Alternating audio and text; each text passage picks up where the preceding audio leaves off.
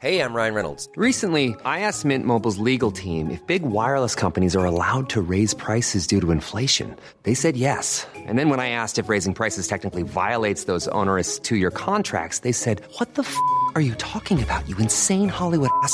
So to recap, we're cutting the price of Mint Unlimited from $30 a month to just $15 a month. Give it a try at mintmobile.com slash switch. $45 upfront for three months plus taxes and fees. Promo rate for new customers for limited time. Unlimited more than 40 gigabytes per month. Slows. Full terms at mintmobile.com.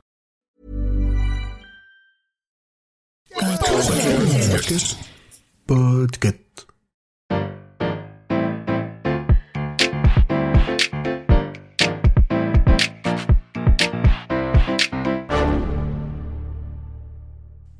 Bonjour, vous avez choisi la réponse D. Mais d'abord, écoutez la question. Aujourd'hui, sur la thématique Histoire des luttes, la question est Quand a eu lieu la première marche des fiertés en France? Il est important d'annoncer d'emblée que la première marche des fiertés organisée en France le 25 juin 1977 était organisée par des femmes et était composée essentiellement de femmes de toute orientation sexuelle. Mais pourquoi les hommes ont mis quatre ans pour s'investir dans la marche des fiertés? Petit retour en arrière. Cette marche a été organisée à l'initiative d'un collectif féministe non mixte, le MLF, Mouvement de libération des femmes. Ce mouvement a vu le jour à la fin des années 60. Il puise son origine dans la scission d'un autre mouvement pour les droits des personnes homosexuelles, le Front homosexuel d'action révolutionnaire, dit le FHAR. Bon, je me dois de vous le rappeler ou de vous l'apprendre, mais en France, l'homosexualité est considérée comme une maladie mentale jusqu'en juin 1981. Il faudra attendre 1982 pour que ce ne soit plus une raison d'annulation de bail de location d'appartement par un propriétaire ou que la majorité sexuelle soit identique entre les hétéros et les homos. Donc, on est dans un contexte fin des années 60 où ce n'est pas simple de s'afficher publiquement en tant qu'homo. Pour en revenir au FHR, bien qu'initié par des femmes, le mouvement se retrouve très vite avec une grande majorité d'hommes, rendant inaudible la parole des femmes.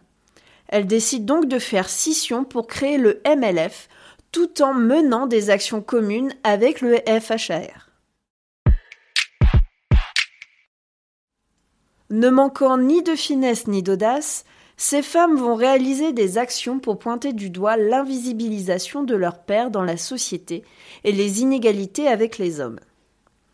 Une de leurs premières actions est très drôle. Elles déposent une gerbe de fleurs sous l'arc de triomphe pour rendre hommage à la femme du soldat inconnu, qui est encore plus inconnue que son mari.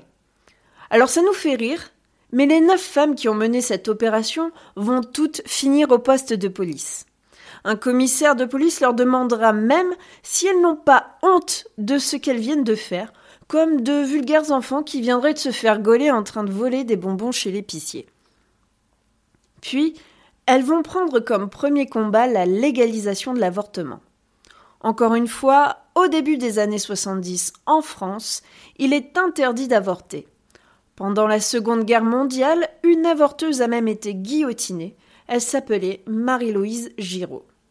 C'est donc un combat à mener pour que toutes les femmes disposent de leur corps comme elles l'entendent et que cela soit fait dans de bonnes conditions sanitaires.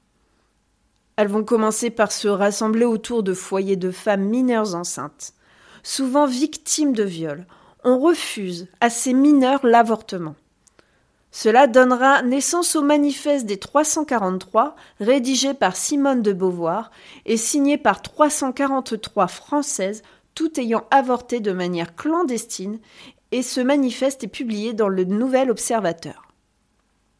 Ce texte, et le procès à Bobigny d'une mineure ayant avorté après un viol, va amener le sujet de l'avortement dans le débat public. Et après quatre ans de discussion, la loi Veil vient légaliser l'interruption volontaire de grossesse.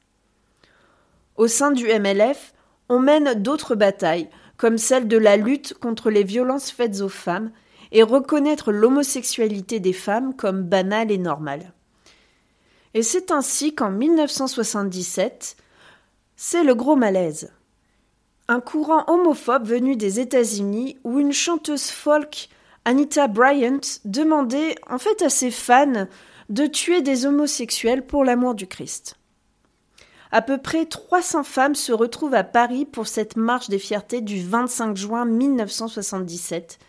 Certaines osent même se tenir la main et dans un ton bon enfant, scandant qu'elles sont toutes des lesbiennes américaines, elles font porter leur voix et cela aidera en 1981 à faire avancer les lois et le progrès sur la question de l'homosexualité dans la société française. Bravo, c'était la bonne réponse. Pour aller plus loin sur le sujet, retrouvez les sources en description. La réponse D est un podcast du label Podcut. Vous pouvez nous soutenir via Patreon ou échanger directement avec les membres du label sur Discord. Retrouvez toutes les informations dans les détails de l'épisode. À demain pour une nouvelle question sur la thématique littérature.